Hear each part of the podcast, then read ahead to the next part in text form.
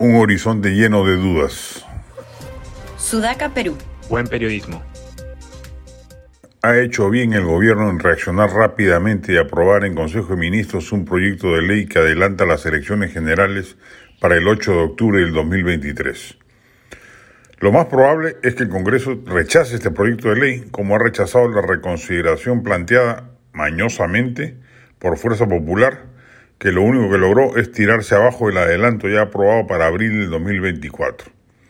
Pero en política importan los gestos, si bien podrá decir el gobierno que ha sido el Congreso, nunca tan desprestigiado como ahora, el que impidió que se acogiese la demanda popular por adelantar las elecciones.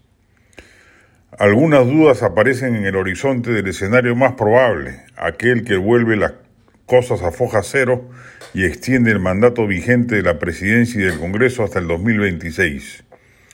Retomará fuerzas el conflicto social y será capaz de ejercer la presión suficiente para forzar la renuncia de Boluarte y lograr así que el Congreso asuma la presidencia y convoque de inmediato a elecciones?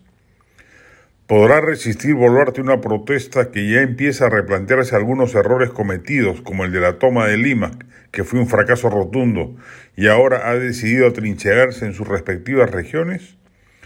¿Protestas regionales, por más intensas que sean, serán capaces de tumbarse un gobierno? Los arreglos bajo la mesa de operadores del régimen con algunos financistas de la protesta, por eso el desbloqueo en el norte y sur de la Panamericana, ¿alcanzarán se podrán extender para llevar paz social al resto del país y así hacer menos inminente la necesidad de una renuncia presidencial? Son preguntas que bajo las circunstancias actuales no tienen respuesta clara.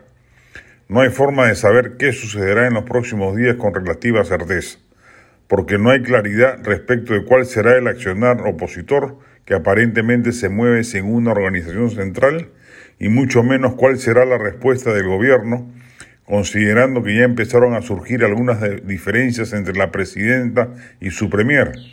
El último mensaje presidencial y su absurda iniciativa de proponer una reforma constitucional para el próximo Congreso fue una muestra de debilidad y un afán sin sentido de contentar a un sector de los protestantes inútilmente.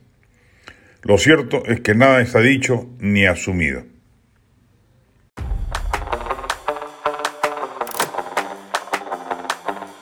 Este podcast llegó gracias a AFE, operador logístico líder en el mercado peruano que brinda servicios de almacenaje, transporte de carga, courier y cómics. Los puedes ubicar en www.afe.pe.